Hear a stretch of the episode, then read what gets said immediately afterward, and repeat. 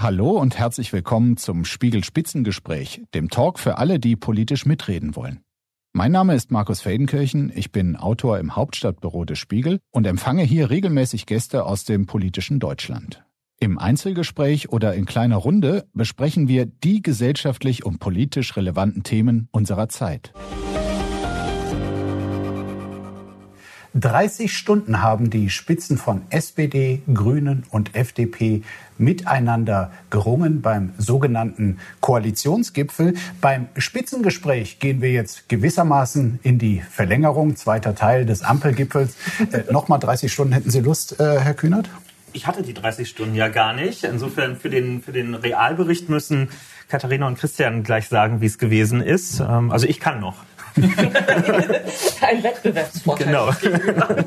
Es gibt jedenfalls eine Menge zu besprechen nach den Ereignissen der vergangenen Tage. Und dazu begrüße ich die Spitzenvertreter der drei Ampelparteien. Als erstes Katharina Dröge. Sie ist Fraktionschefin der Grünen im Deutschen Bundestag. Schönen guten Tag. Guten Tag. Und Christian Dürr, den Fraktionsvorsitzenden der FDP. Schön, dass Sie da sind. Guten Tag, Herr Feldenkirchen. Und Kevin Kühnert, den Generalsekretär der SPD. Ja, zunächst mal eine Art gruppentherapeutische Frage, vor allem an Sie beiden. Äh, können Sie sich nach dieser langen Zeit beisammen überhaupt noch sehen? Ganz ja. hervorragend. Also das Problem haben wir nie miteinander. Nein, also äh, auch nach Gesprächen ist Vorgesprächen. Äh, das Regierungshandel ist ja nicht eingestellt durch den Koalitionsausschuss, ganz im Gegenteil. Und wir haben wirklich wichtige Dinge durchgehauen und äh, gute Stimmung. Der Ton sei ziemlich ruppig gewesen, meinte Grünen äh, Parteichefin Ricarda Lang. Haben Sie das auch so empfunden, Frau Dröge? Also wir haben hart in der Sache miteinander gerungen und ich glaube, das lag auch daran, weil wir hier ein Thema miteinander verhandelt haben, vielleicht so ein bisschen stellvertretend für die Gesellschaft auch bei der Frage, wie gestalten wir Klimaschutz. Das sind einfach drei Parteien zusammen in einer Koalition, die unterschiedliche Perspektiven haben. Deswegen Stimmt haben wir dass es äh, zum Teil ruppig war ich empfinde das nicht so, aber ich bin auch eine harte Verhandlerin, deswegen ist es vielleicht nicht so, dass mir der Teil besonders nahe geht. Aber äh, Christian und ich, wir haben zum Beispiel immer ein super entspanntes Verhältnis miteinander und das war auch in der Nacht so. Der andere Christian, Christian Lindner äh, von der FDP, meinte gestern, man schweigt sich auseinander, man diskutiert sich zusammen. Ein äh, echter Lindner, texten kann er. Äh, warum aber, meine Frage, haben Sie sich überhaupt auseinandergeschwiegen, Herr Dürr? Also ich glaube, das war jetzt philosophisch gemeint, so interpretiere ich das. Äh, wir haben zwischendurch auch mal geschwiegen, als wir untereinander gesprochen haben in den äh, jeweiligen Delegationen. Aber wir haben auch ganz viel miteinander gesprochen. Und ähm, ich glaube, der Umfang zeigt ja, da war einfach viel wirklich durchzuhauen und zu entscheiden, gesellschaftspolitisch, ökonomisch, viele Dinge. Und das äh, dauert. Ähm, ich würde mal sagen, weil Sie die 31 Stunden angesprochen haben, ich glaube, das Ergebnis ist eines der größten Modernisierungsprojekte Deutschlands der letzten Jahrzehnte und deswegen hat es sich gelohnt. Mhm. Dass so viel da zusammengekommen war, was man diskutieren muss, Herr Kühnert, lag das vielleicht auch am doch eher schweigsamen Kommunikationsverhalten des Bundeskanzlers? Nö, das glaube ich nicht, aber da kann man ja begründet unterschiedlicher Meinung drüber sein.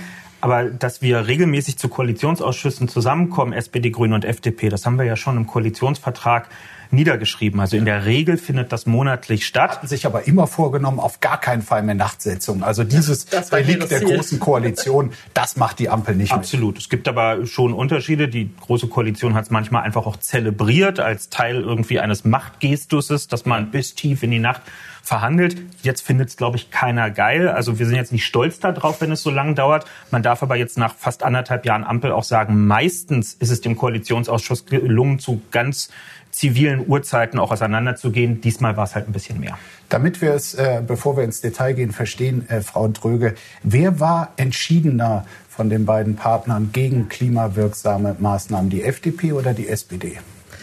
Also es ist kein Geheimnis, dass wir Grünen denken, dass in diesem Koalitionsausschuss mehr fürs Klima hätte beschlossen werden müssen. Und es ist auch so, wir sind drei unterschiedliche Partner. Manchmal sind sich die einen näher, mal die anderen. In der Frage, wie viel Klimaschutz ist nötig oder nicht nötig, sind sich tatsächlich SPD und FDP näher als uns. Das ist so ähm, an der Stelle. Deswegen haben wir da mit beiden ein Stück weit gerungen in dieser Nacht. Und richtig ist auch, wir haben noch nicht genug beschlossen in diesem Koalitionsausschuss. Die Gespräche werden da weitergehen müssen. Mhm. Warum ist die SPD in dieser Frage eher bei der FDP als bei den Grünen? Das würde ich so gar nicht sehen, aber ich sehe uns jetzt auch nicht auf so einer Skala, wo ich mich dann irgendwo positionieren muss. Wir sind ja nicht bei eins, zwei oder drei, sondern wir haben ja einen Rahmen festgesteckt miteinander. Also einerseits im Koalitionsvertrag, was wir erreichen wollen. Es gibt einen rechtlichen Rahmen, ein Klimaschutzgesetz, was nun weiterentwickelt wird, was übrigens die SPD mal durchgesetzt hat. Also gab auch viel Druck von der Straße, aber in der letzten Koalition haben wir das gegen entschiedenen Widerstand der Union durchgesetzt und es gibt unterschiedliche Betrachtungen, wie zum Beispiel ein richtiger Umgang mit der Systematik bei der Betrachtung von Sektorzielen, also wie viel emittiert der Verkehrssektor, der Gebäudesektor und so weiter. Reden wir bestimmt gleich drüber, ähm, wie das zu betrachten ist äh, und welche Maßnahmen zu ergreifen sind. Aber an der Zielstellung als solcher gibt es überhaupt gar kein Vertun und keinen Dissens. Äh generell gefragt, Dürr, nach diesem Koalitionsausschuss, kann man sagen, dass der Verbleib der FDP über der 5-Prozent-Hürde mit diesen Ergebnissen gesichert ist? Ich denke offen gestanden gar nicht in diesen Kategorien. Sie haben vorhin ein Stichwort gesagt, und zwar klimawirksam. Und genau darum ging es. Sind die Maßnahmen wirksam? Funktioniert das? Also ist es nur niedergeschrieben? Entschuldigung, äh, Kevin Kühner, wenn ich das sagen darf, bei der Großen Koalition ganz viele Ziele, wenig erreicht, was ex post, würde ich sagen, nicht an der SPD lag, wenn ich mir auch Herr manche Kühnert wollte da ja auch schon früh raus. Ja, davon ab, aber vielleicht, vielleicht hat er einen Grund im Nachhinein, ja. könnte man analysieren. Ähm, aber äh, worauf ich hinaus will, es geht wirklich darum, dass die Dinge funktionieren. Und äh, die Große Koalition hatte viel aufgeschrieben, aber fast alle Ziele komplett gerissen. Und das haben wir geerbt. Deswegen, äh, dass, wenn ich das sagen darf, die Grünen jetzt mehr Klima wollen und die anderen weniger Klima, das ist nicht meine Kategorie. Man ringt eher, was ist klimawirksamer, wie funktioniert es besser. Also Ziele eindeutig, sind ein, äh, gibt es Einigkeit, aber die Frage des Weges die ist Die einen sagen so, die anderen so. Und ob das, was Sie gestern äh, als Ergebnis so aufgeschrieben haben, so klar ist, da haben die einen oder anderen auch Fragezeichen dran. Schauen wir mal auf eine Frage, die viele Bürgerinnen und Bürger äh, sehr interessiert. Äh, es ähm, darf meine Heizung, äh, darf ich die jetzt behalten, beziehungsweise wenn ich ab dem nächsten Jahr eine neue einbauen will, welche Heizung muss das sein? Robert Habeck, da gab es Pläne, die sind äh, gegen seinen Willen frühzeitig an die Öffentlichkeit gelangt, dass nämlich Öl- und Öl- und Gasheizungen ab dem kommenden Jahr nicht mehr neu äh, eingebaut werden dürfen. So, jetzt gibt es einen neuen Beschluss und es gibt Rätselraten darum, was dieser neue Beschluss tatsächlich aussagt. Ihr Parteichef, Herr Lindner, Herr Dürr, sagt, die Austauschpflicht ist weg. Ist das so? Naja, also eine Austauschpflicht zum 1. Äh, Januar nächsten Jahres war ja nicht das Ziel, auch nicht das von, von Robert Habeck, aber es ist teilweise in der Öffentlichkeit so wahrgenommen worden. Na, die Frage ist mit der Pflicht, gibt es ab dem kommenden Jahr noch die Pflicht, äh, wenn es eine Heizung ersetzt werden muss, dass es dann eine Öl- oder Gasheizung sein muss? Also wir werden jetzt in die Gesetzgebung gehen. Das Bundeskabinett äh, wird einen Gesetzentwurf vorstellen, das Parlament dann beraten. Und dann schauen wir uns das genau an. Aber das Ziel, und das haben wir gestern festgelegt, das Ziel ist, dass wir technologieoffen bleiben und gleichzeitig die Klimaziele er, er, erreichen. Und das ist äh, das feste Ziel auch des Koalitionsausschusses gewesen. Und da sind wir uns jetzt einig. Nochmal, wird es dabei bleiben, dass derjenige, der seine Heizung ab dem nächsten Jahr ersetzen muss, äh, keine Öl- oder Gasheizung mehr als Substitut einsetzen darf? Ist so und da gab es ja in der Koalition auch nie einen Dissens drüber. Ich glaube, wir sind in der Sache eigentlich viel näher, als das in der öffentlichen Diskussion immer so wahrgenommen wurde, weil die Frage, welche Heizung dann folgt, wenn eine Öl- oder Gasheizung kaputt ist, und nur darum geht's ja, da hat der Christian total recht. Es geht ja nicht darum, eine funktionierende Heizung muss rausgeschmissen werden, sondern nur, wenn es wirklich, wenn Schrott ist, um das mal so flapsig zu sagen, und eine neue gebraucht wird, welche ist es dann? Und dann haben wir uns geeinigt, 65 Prozent Erneuerbare ist das Kriterium und das ist ja technologieoffen. Also jede Heizung, die dieses Kriterium erfüllt, kann dann auch genutzt werden. Das war im Gesetzentwurf auch immer schon so angelegt und jetzt verhandeln die Staatssekretäre auf Regierungsebene gerade noch über Präzisierung an der Stelle. Aber diese Härtefallregelung, sozialer Ausgleich, da sind die auch auf einem guten Weg äh, miteinander. Und wir haben jetzt in dem Text im Koalitionsausschuss gesagt, wir werden das nicht alles im Detail im Koalitionsausschuss verhandeln. Das geht überhaupt ja. nicht. Aber wir haben miteinander vereinbart, das Gesetz kommt im April im Bundestag, im, äh, in der Bundesregierung vor dem Sommer im Bundestag, weil wir gemeinsam der Überzeugung sind, wir sind auf einem guten Weg und deswegen klappt das auch. Halten Sie es, Herr Dürr, für realistisch, dass Bürgerinnen und Bürger, die ab dem kommenden Jahr eine Heizung sich neu anschaffen müssen, dass die dann Öl- oder Gasheizung des Serientyps sich anschaffen, die dann aber mit Biomethan oder grünem Wasserstoff laufen? Äh, es kommt auf den Anwendungsfall an. Also ich stelle mir beispielsweise den ländlichen Raum vor, wo man äh, aber ein funktionierendes Gasleitungsnetz hat und äh, die Bundesbildungs- und Forschungsministerin ist beispielsweise gerade in Südafrika und redet über Wasser. Die sagen, das sei vollkommen unrealistisch. Ich, ich kenne diese Experten, die uns in den letzten Jahren, und das sind nur Teil von Experten, erzählt haben. Zum Beispiel im Bundeswirtschaftsministerium. Ja, es, es, geht, es geht bei den Autos nichts anderes als E-Autos und so weiter und so fort. Und ich glaube, die Realität äh, wird sie in Teilen Lügen strafen. Die Bundesforschungsministerin ist gerade in Südafrika und redet über Wasserstoffpartnerschaften. Wir werden das Klimaziel erreichen. Das ist das feste Ziel. Bisher alles nur aufgeschrieben von großen Koalitionen, Entschuldigung, und nie irgendwas erreicht. Also klimawirksamer Erklären Sie doch mal ganz kurz für alle, die, die noch Fragen haben, wie dann die Anbieter äh, dieses äh, Biomethan oder den Wasserstoff an die Endverbraucher bringen. Weil da muss es ja hin. Bisher gibt es da Gasleitungen, da ist es ziemlich leicht. Genau, ich kann es jetzt technisch ein bisschen sagen. Wir haben gestern darüber gesprochen, dass beispielsweise Kommunen darstellen müssen, dass es in ihren Netzen in Zukunft möglich ist. Aber nochmal, ich will jetzt gar nicht den Staatssekretären vorgreifen und sagen, äh, dass ich das alles schon ausbaldowert habe, sondern das müssen die klären. Wichtig ist, dass wir uns im Ziel einig sind. Klimaziele sollen erreicht werden und wir verbieten keine einzelnen Technologien. Frau Tröge zuckt. Ja, also wir werden das in der Gesetzgebung so ermöglichen, dass es technologieoffen ist. In der Sache ist es aber ja auch kein Geheimnis, dass wir das anders sehen bei der Frage, ähm, ob das kommen wird. So, ich halte das für extrem unwahrscheinlich, dass äh, Leute am Ende Heizung mit Wasserstoff betreiben werden. Erstens, weil es niemand anbietet, die Infrastruktur dafür erst zur Verfügung gestellt werden müsste. Zweitens, weil es im Blick auf Effizienz deutlich sinnvoller ist, eine Wärmepumpe zu nutzen das wird die Realität dann zeigen. So, das ist jetzt der Punkt, wo das heißt, wir uns wir darauf haben gesagt, verständigt lass haben. mal der FDP das mit der Technologieoffenheit, das wird eh nicht so kommen. Also wir haben unterschiedliche Erwartungen darüber, ob es kommen wird. Der FDP war der Punkt an der Stelle wichtig. Ich finde allerdings als Wirtschaftspolitikerin und das, also ich war, bevor ich Fraktionsvorsitzende wurde, lange Jahre Wirtschaftspolitikerin, brauchen wir schon, und das müssen wir im Dialog auch mit der Wirtschaft klären, ähm, eine gewisse Leitentscheidung beim Thema Wasserstoff. Weil alle denken jetzt, dass man Wasserstoff nutzen kann. Ich sage den Stadtwerken immer, stellt euch nicht in der Wärme auf Wasserstoff ein, weil die Mengen an Wasserstoff, die wir alleine brauchen, um die Industrie zu dekarbonisieren, die keine Chance hat, auf andere Bereiche umzustellen, da muss es als erstes hin. Ihr seid so weit hinten, das wird nicht klappen. So, und das, glaube ich, sollten wir jetzt gemeinsam mit der Wirtschaft klären, um da auch nicht falsche Erwartungen zu erzeugen. Ähm, es wird wahrscheinlich so bleiben, dass diejenigen, die eine neue Heizung brauchen, künftig eine Wärmepumpe äh, sich anschaffen müssen. Herr Kühnert, jetzt klagen viele darüber, naja, die sind ja tausendmal teurer in der Anschaffung ähm, als äh, die bisherigen Heizungssysteme. Ähm, braucht es da einen sozialen Ausgleich und wie soll der konkret aussehen? Also ja, erstmal sind die teuer. Deswegen werden sie auch jetzt schon gefördert in unterschiedlichen Stufen, wenn man sich für sie entscheidet.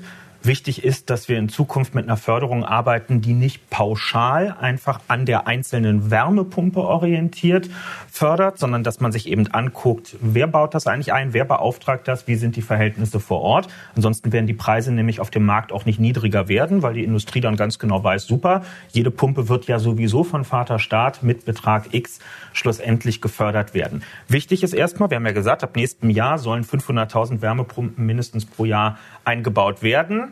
Die letzten Jahre ist schon ordentlich hochgegangen, aber wir müssen jetzt noch einen großen Schritt machen. Beim Wärmepumpengipfel ähm, jüngst hat die Industrie gesagt, wir kriegen das hin. Das sind große Anbieter, die natürlich auch auf solche politischen Signale wie jetzt warten, um zu sagen, okay, wir verstehen, die Politik geht auch mit in die Richtung. Die sagen uns nicht in zwei Jahren, Edgy Badge war gar nicht so gemeint, wir brauchen eure Wärmepumpen nicht mehr, sondern es lohnt sich jetzt in Anlagen und Produktionskapazitäten auch zu investieren. Und am Ende werden wir bei zwei Sachen auf den sozialen Ausgleich gucken müssen. Einerseits bei denjenigen, die wirklich für den unmittelbaren eigenen Bedarf, klassisch Eigenheim, einbauen, also wo es wo der Käufer auch der einzige Nutzer schluss, mhm. äh, schlussendlich ist. Da haben wir verschiedene Konstellationen. Einmal die Frage, was ist, wenn ich nichts Erspartes habe? Oder bei älteren Ehepaaren, die gar nicht mehr kreditwürdig sind bei der Bank.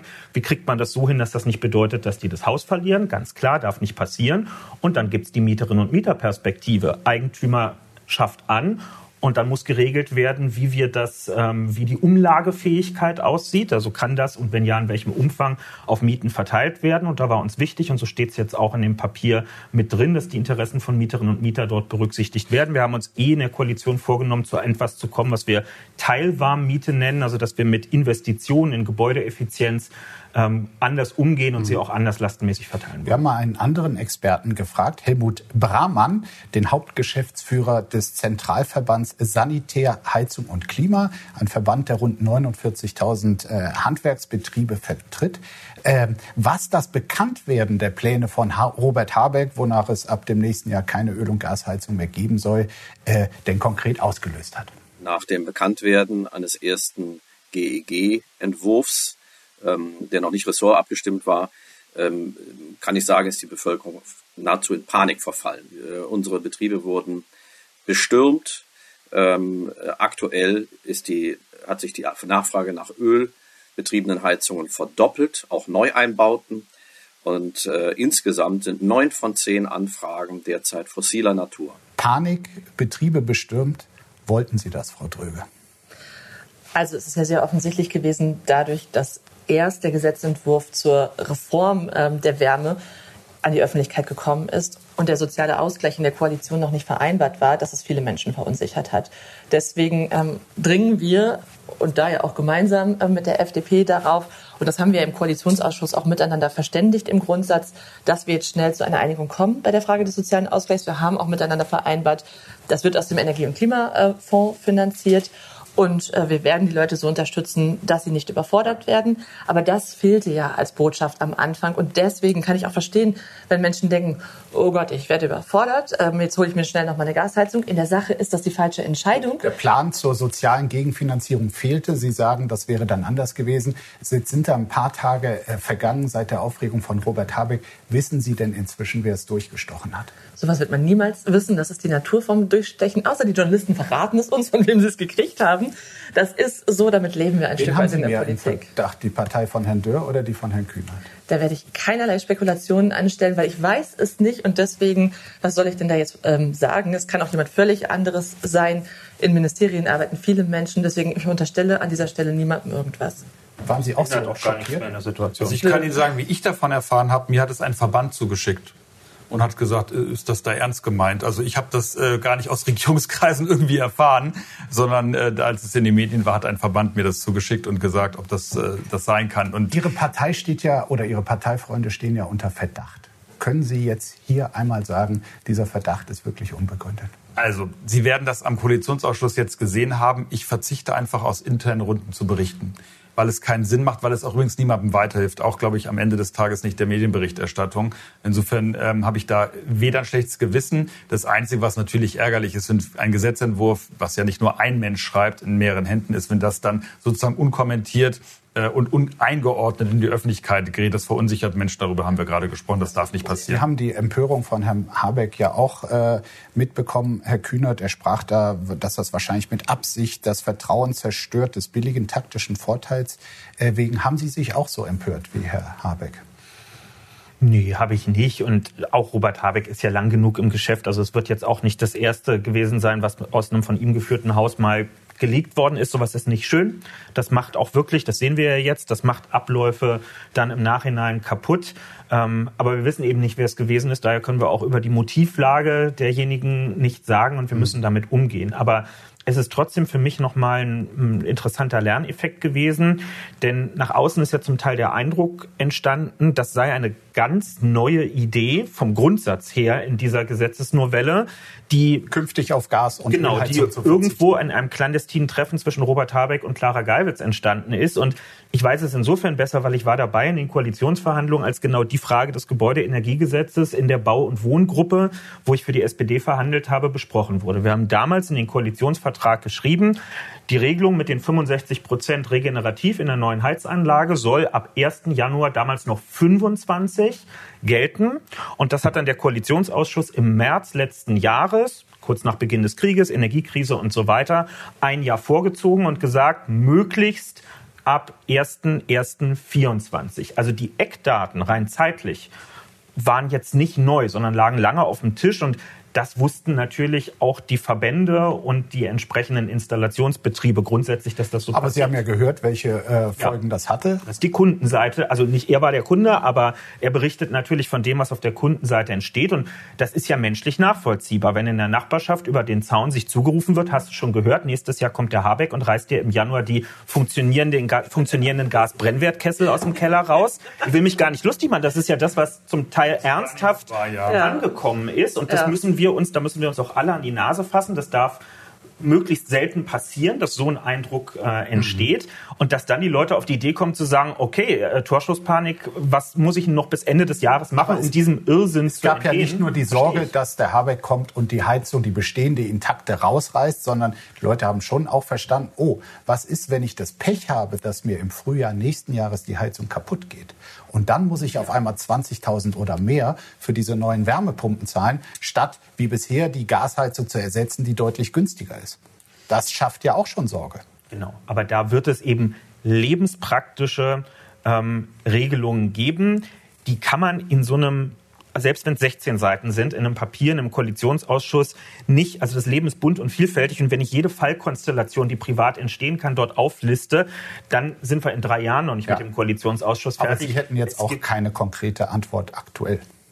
Naja, dann guckt man sich erstmal die Realbedingungen vor Ort an. Hängt jemand an einem Netz dran? Ja oder nein? Es gibt ja zum Beispiel auch die Konstellation, eine Kommune baut ein kommunales Wärmenetz, wird damit aber erst 2028 fertig sein. Werde ich dann demjenigen sagen, äh, nein, du darfst bis dahin nicht mehr fossilbasiert heizen äh, und musst dir jetzt eine Wärmepumpe einbauen? Das wäre eine, übrigens auch eine Verschwendung von öffentlichen Fördermitteln, die da stattfinden würde an der Stelle.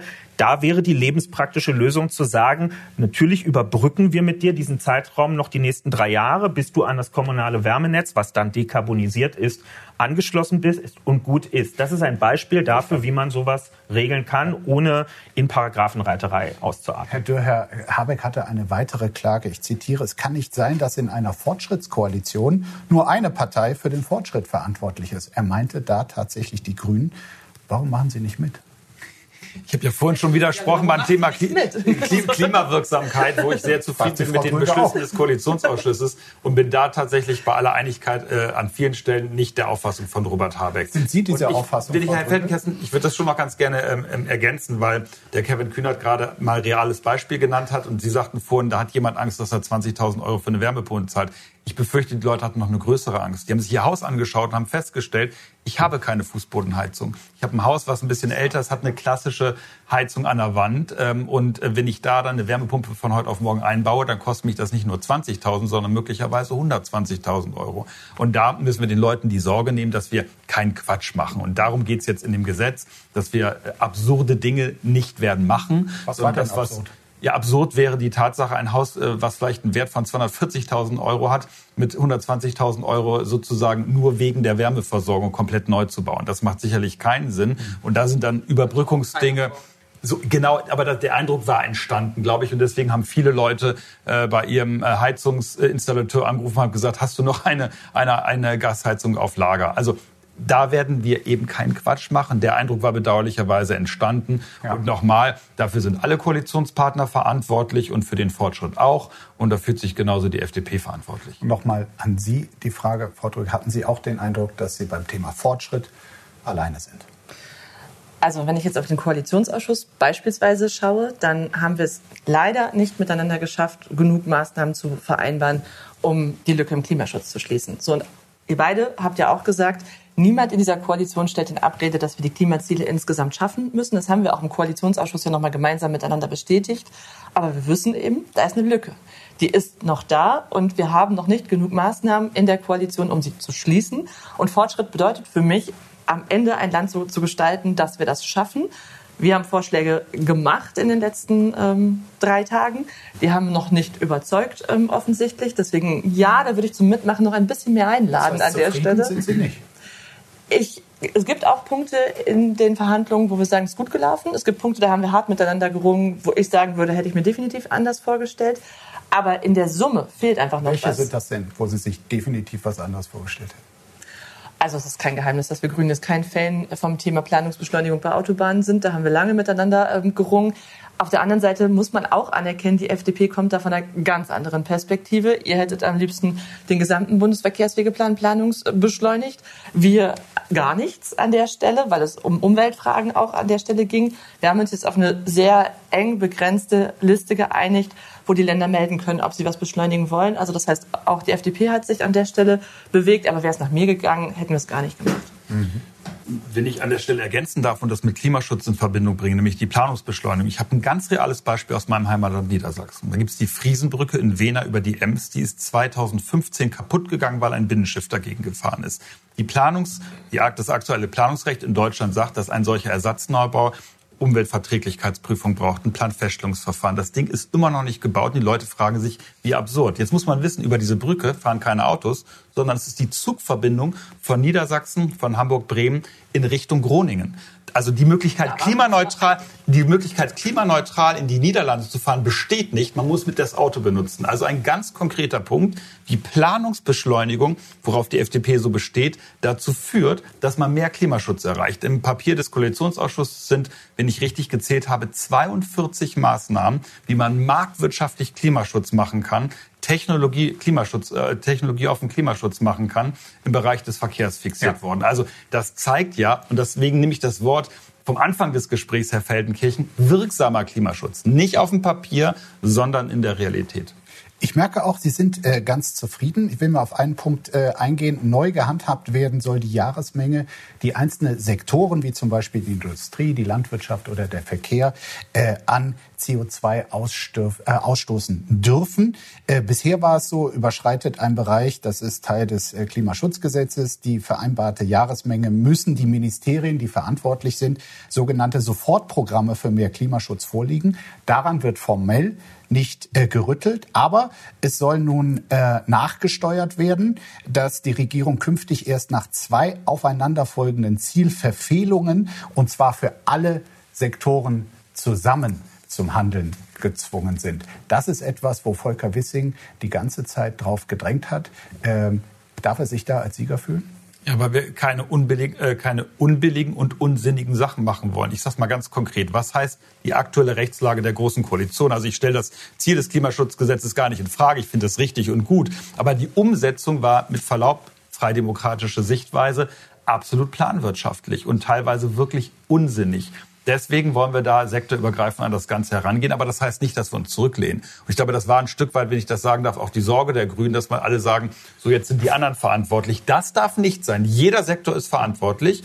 Aber in der Zielerreichung machen wir es nicht aller, ich sag mal, Sozialismus Vierjahresplan, sondern wir schauen uns an, was wirklich funktioniert und wie man am Ende Klimaschutz auch im Straßenverkehr erreicht. Diese Neuregelung, Frau Dröge, Sie haben das auch mitbekommen, haben viele so mitbekommen, von wegen Volker Wissing kann sich jetzt beruhigt zurücklegen, der Druck ist weg. Was halten Sie davon? Also so haben wir es erstens nicht verhandelt, zweitens ist es auch nicht so, sondern ähm, ich glaube, was viele Menschen nicht mitbekommen haben, war, dass die Reform des Klimaschutzgesetzes schon im Koalitionsvertrag vereinbart war. So, und es gibt dann in den Verhandlungen war es schon so, dass wir unterschiedliche Perspektiven hatten, wie weitgehend die Reform sein sollte. Da waren SPD und FDP für eine sehr weitgehende Reform, wir für eine recht restriktive. Wir haben uns am Ende auf die Mitte der unterschiedlichen Vorstellungen verständigt. Es gibt, um es einmal ganz konkret zu machen, einen Punkt, wo ich sage, ich weiß gar nicht, ob es ähm, nicht sogar zu einer Verschärfung geführt hat. Wir gucken uns jetzt nicht mehr das Jahresziel an, sondern die Projektion bis 2030. Und wenn man sich dieses Jahr anschaut, hält Deutschland zwar das Klimaziel ein, weil zufällig die Industrie gerade mal in der Produktion runter ist bis 2030 der hält es auch nicht ein. Genau, aber auf 2030 gerechnet sind wir deutlich weiter davon entfernt, das Ziel einzuhalten. Das heißt, an der Stelle ist das jetzt eher schärfer in der Wirksamkeit. Man muss sich mehr anstrengen. Was wir jetzt gemacht haben, ist, dass die Sektoren sich gegenseitig bei der Zielerreichung helfen können. Also das heißt, wenn ein Sektor deutlich mehr leistet als sein Ziel, das heißt, der Sektor hat weiterhin das Ziel, ja. was er erreichen soll, overperformt er, kann er davon dem anderen was also abgeben. Es gibt nur gerade keinen. Es gibt nur gerade keinen Sektor, der overperformt. Ja. Und deswegen ist es so, die Lücke ist da und wir haben, und deswegen, da sind wir ein bisschen uneinig, wir haben nicht ausreichend Maßnahmen definiert als Bundesregierung, um diese Lücke zu schließen. Ist es realistisch, dass da jemand overperformt?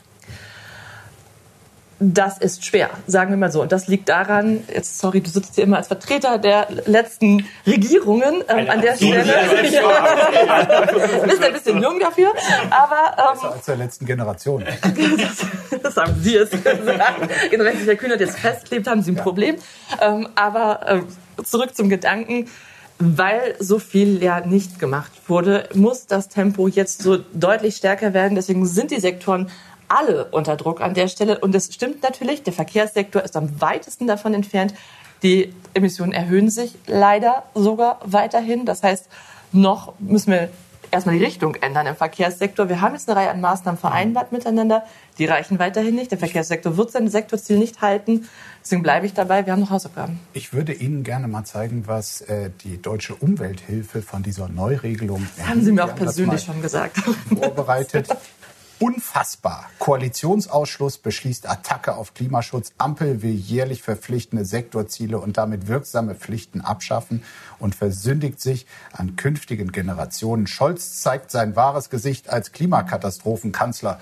Ähm, Sie dürfen gleich Olaf Scholz in äh, Schutz nehmen, Herr Kühnert. Aber ähm, was hat die deutsche Umwelthilfe hier falsch verstanden? Also der erste Eindruck, der entstanden ist, war, glaube ich, dass die Sektorziele grundsätzlich nicht mehr gelten. Das haben wir ja beide miteinander gerade noch mal erklärt, dass das nicht so ist. Jeder Sektor hat ein Ziel, was er erfüllen muss, aber die Sektoren können sich miteinander helfen. Dass die Umweltverbände da nicht happy sind, das ist sehr offensichtlich ähm, so. Und das haben sie auch vorher schon gesagt. Und wir Grünen hätten uns da auch andere Regelungen vorstellen können. Wir mussten uns hier an der Stelle als Koalitionspartner aufeinander zubewegen. Es gibt den weit verbreiteten Eindruck auch in Ihrer Partei, dass sich da die Spitze ein wenig hat über den Tisch ziehen lassen. Es gibt hier ein Beispiel von einem Mitglied Ihrer Partei, Achim Joos aus äh, Ortenau, der Folgendes getwittert hat. Wer kann mir gute Gründe nennen, warum ich klimapolitischen Rückschritt mit meinen Parteimitgliedsbeiträgen mittragen sollte?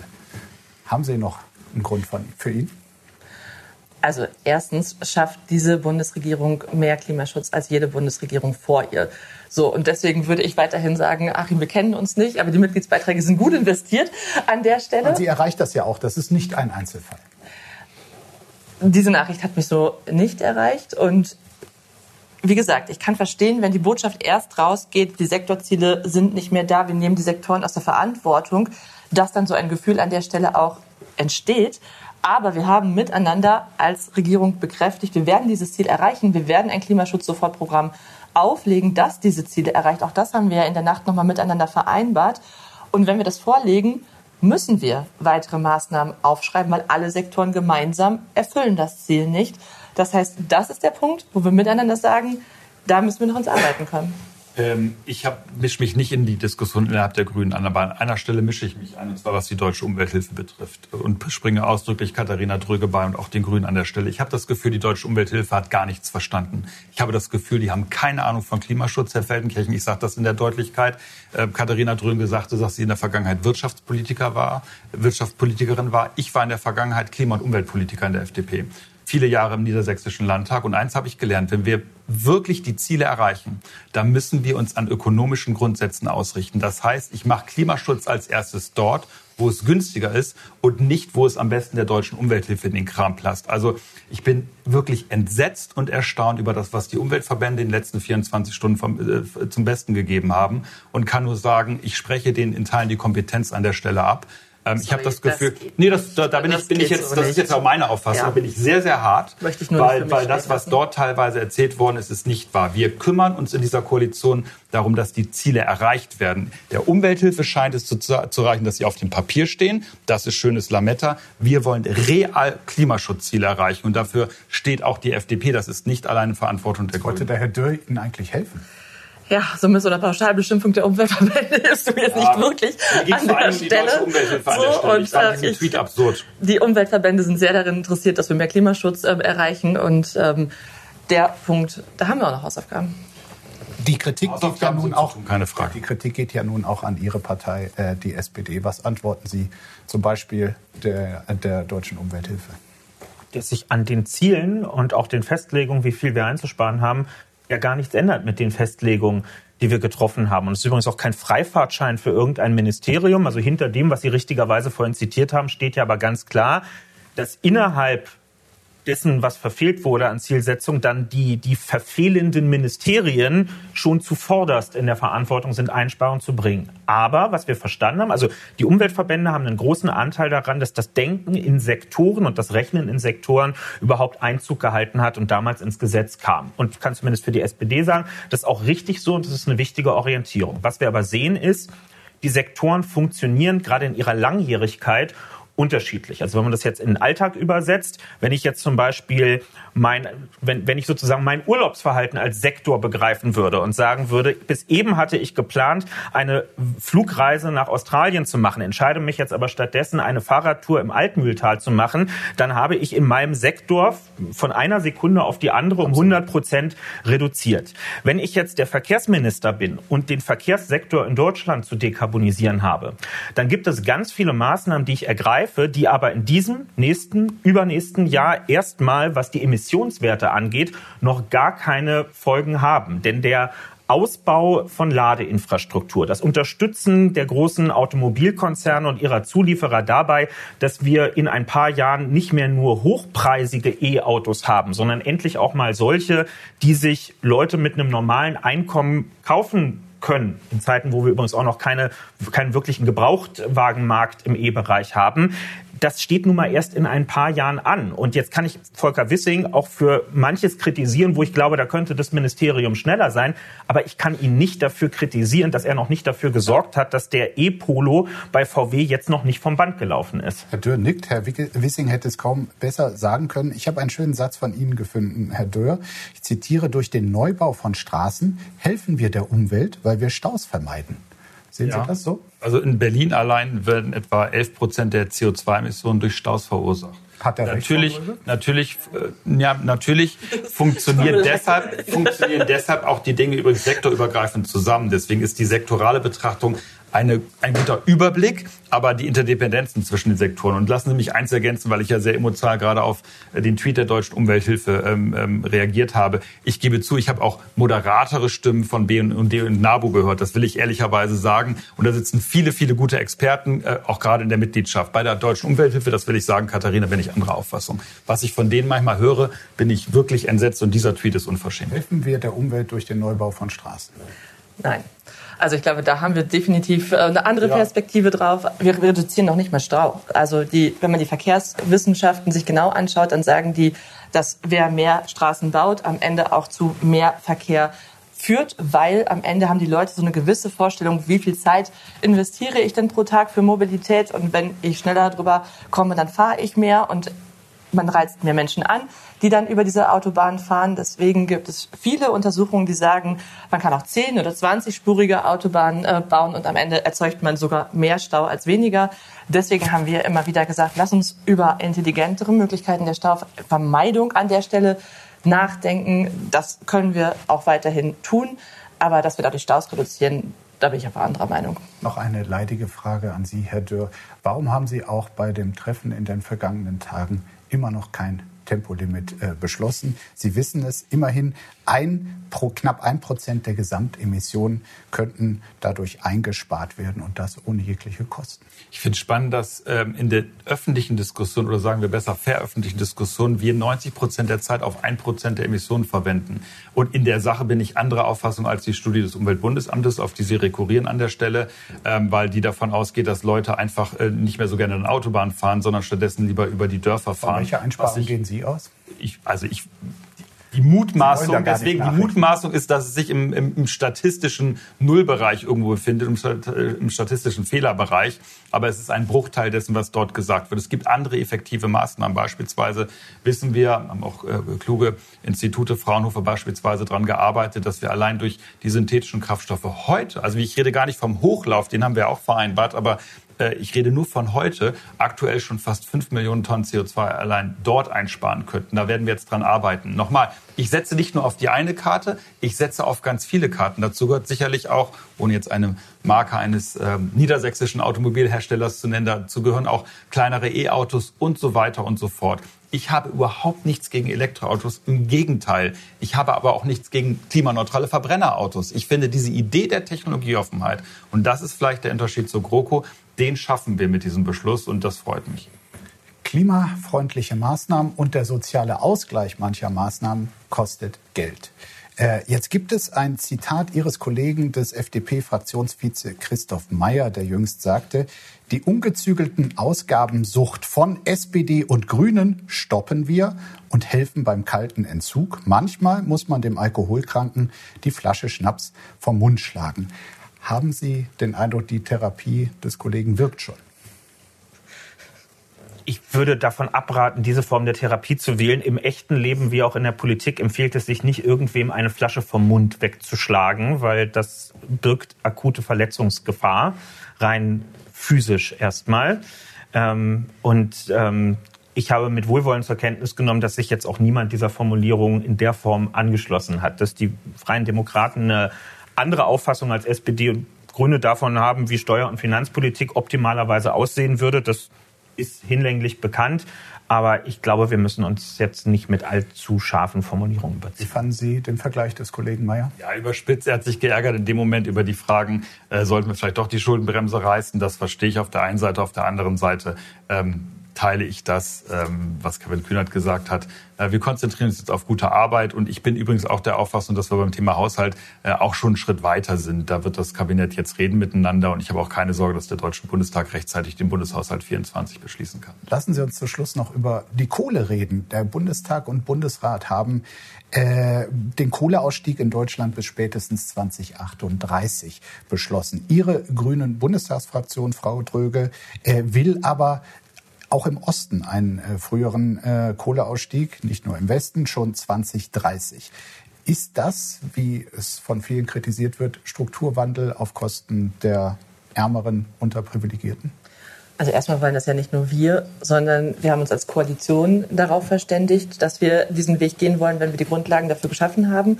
Und das, was wir jetzt gemacht haben bei unserer Fraktionsklausur, war genau zu benennen, wie die Grundlagen auch geschaffen werden können, damit der Strukturwandel im Osten äh, positiv gelingt. Ich bin fest davon überzeugt, dass da große Chancen für die Menschen liegen, wenn wir jetzt deutlich mehr in Zukunftsarbeitsplätze investieren. Das war der Kern dessen, worüber wir miteinander gesprochen haben auf der Fraktionsklausur. Aber dass wir für das Einhalten der Klimaziele ein Vorziehen des Kohleausstiegs auf 2030 brauchen, das ist natürlich die andere Seite der Geschichte. Und wenn man das nicht macht, dann wird man da auch erheblich größere Probleme haben, noch die Ziele ähm, erreichen zu können. Hat Sie das, was dort skizziert wurde, überzeugt? Sind Sie jetzt auch für einen Ausstieg auch im Osten schon im Jahr 2030?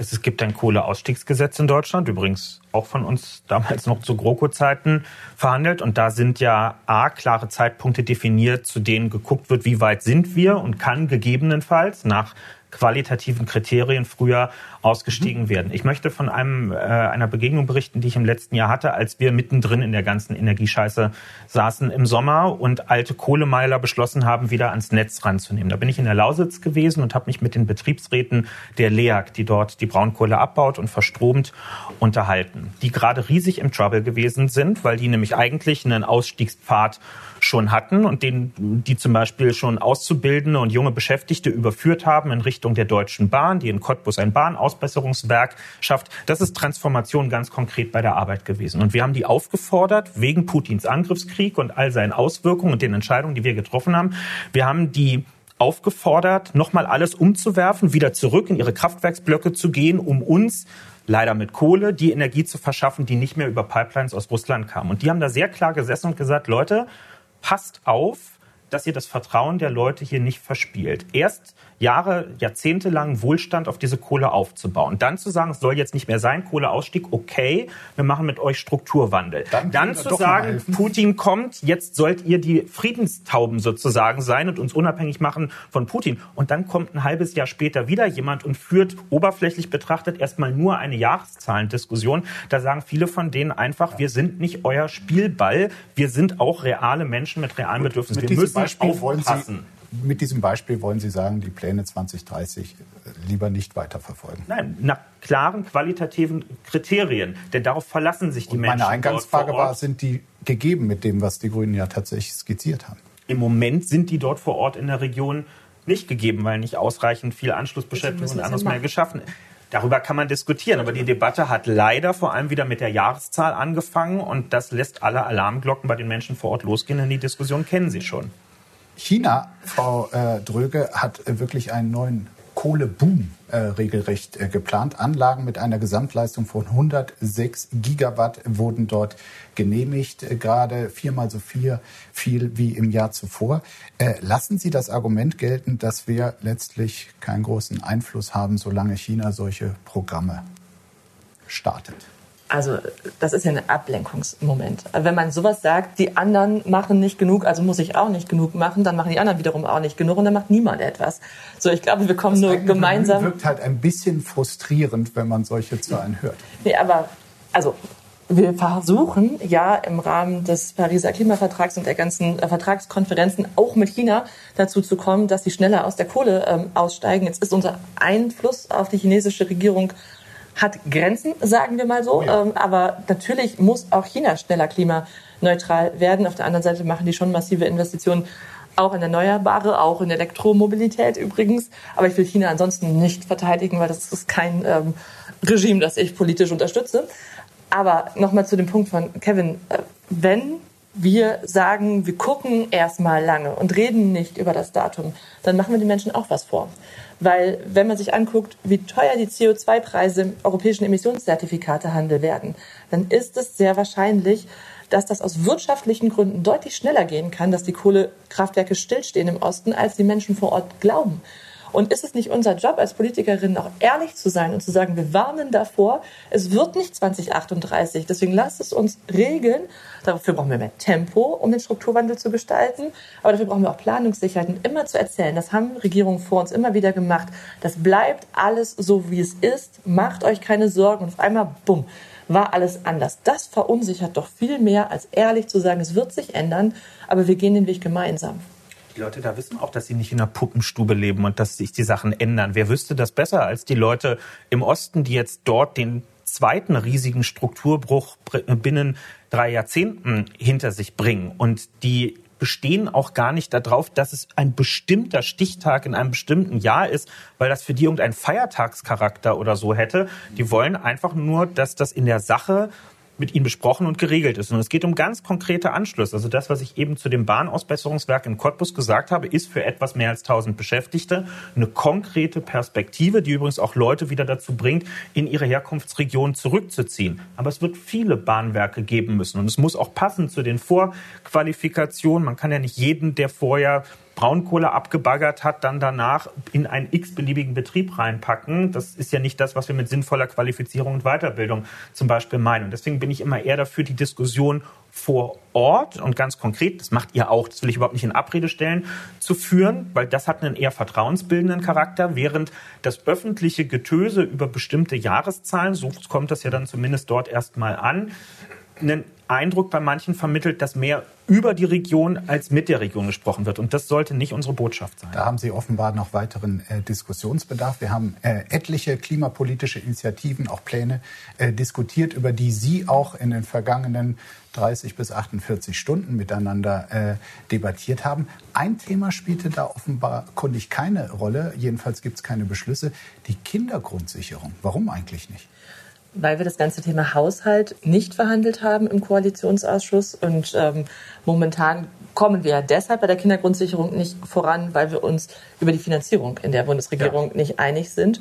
Und deshalb haben wir das auch in diesem Koalitionsausschuss dort nicht miteinander verhandelt. Wir hatten ja schon bei den anderen Themen aber 40 Stunden zu verhandeln. Hätten wir das noch versucht, dann wären wir wahrscheinlich immer noch da. Bei, bei aller Relevanz äh, des Thema Klimaschutzes aber haben Millionen Kinder, deren Lage dadurch verbessert würde, nicht Relevanz genug, um das dann auch äh, mit zu einer Diskussion zum Thema zu machen? Ja, wir haben ja vereinbart, dass einfach nur mehr Geld nicht helfen wird, sondern es geht darum, dass die Kindergrundsicherung ein Konzept aus einem Guss ist, was es den Familien endlich einfacher macht. Ich glaube, viele Familien haben das Gefühl, sie müssten sich sechs Rechtsanwälte nehmen, damit sie äh, im Rahmen der Kinderunterstützungsleistungen, sei es Teilhabepaket, äh, die Frage von Elterngeld Aber und so ja weiter um und so Wann fort. ist es denn soweit? Ja, also was ich mir wünsche, und da sind wir im Gespräch auch mit der Familienministerin, ist, dass endlich Familien nicht mehr Bürokratie machen müssen, sondern diese Leistung digital automatisiert bekommen. Das ist doch ein Schritt nach vorne. Es wird teilweise insbesondere im steuerlichen Bereich Weihnachtsgeld gar nicht abgerufen, weil die Familien nicht mal wissen, dass sie Anspruch darauf haben.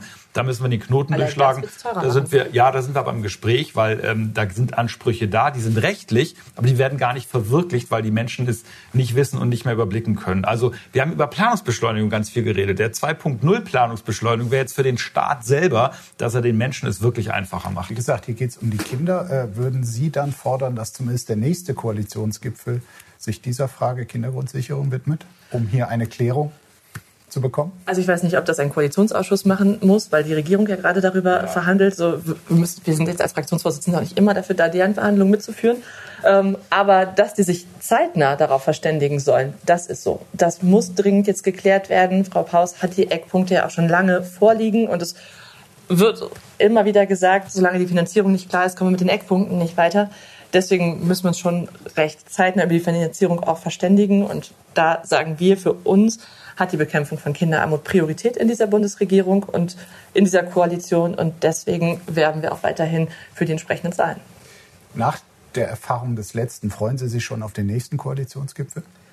Wir kriegen das diesmal Ja. kürzer hin, oder? Also ich, ich, ich will das mal ganz kurz sagen. Natürlich sind äh, durchgearbeitete Nächte nicht schön, aber wir haben Freude an Politik. Es ist ein großes Privileg, für dieses Land arbeiten zu dürfen, Abgeordneter zu sein und sogar Regierungsverantwortung zu tragen. Also insofern bitte kein Mitleid. Es macht wirklich Freude, das Land zu gestalten.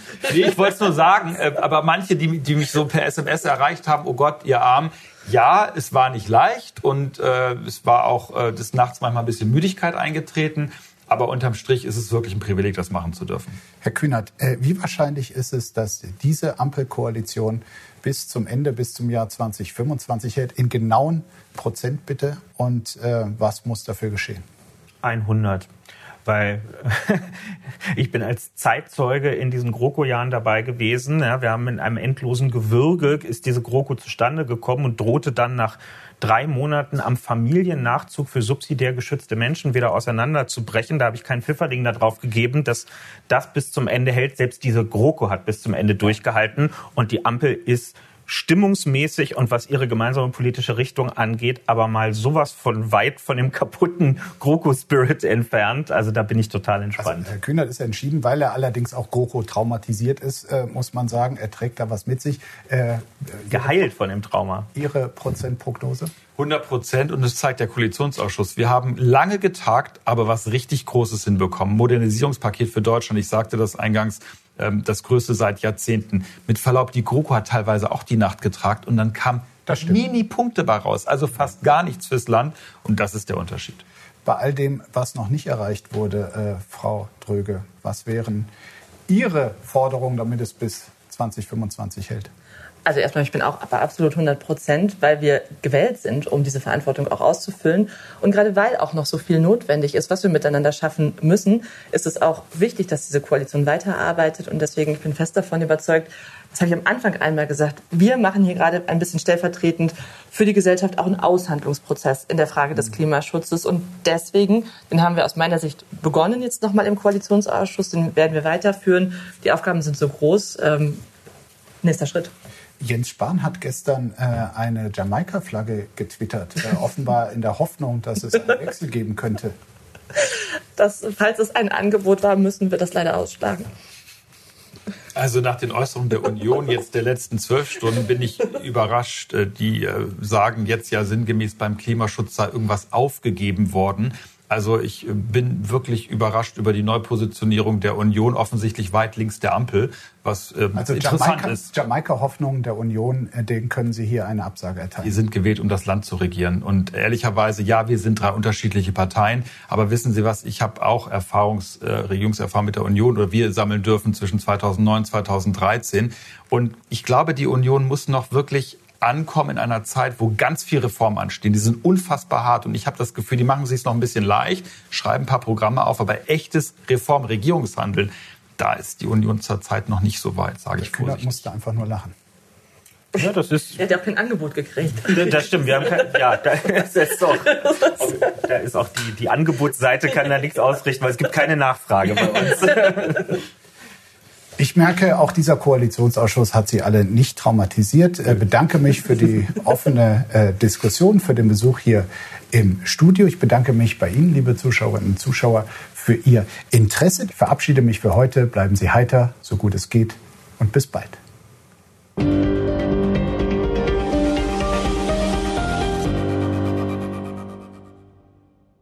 Das war das Spiegel Spitzengespräch. Wenn Ihnen die Folge gefallen hat, geben Sie gerne eine Bewertung ab und abonnieren Sie diesen Podcast, um keine Ausgabe zu verpassen. Ich danke Ihnen fürs Zuhören und freue mich, wenn Sie auch das nächste Mal wieder einschalten. Bleiben Sie heiter, so gut es geht. Bis bald.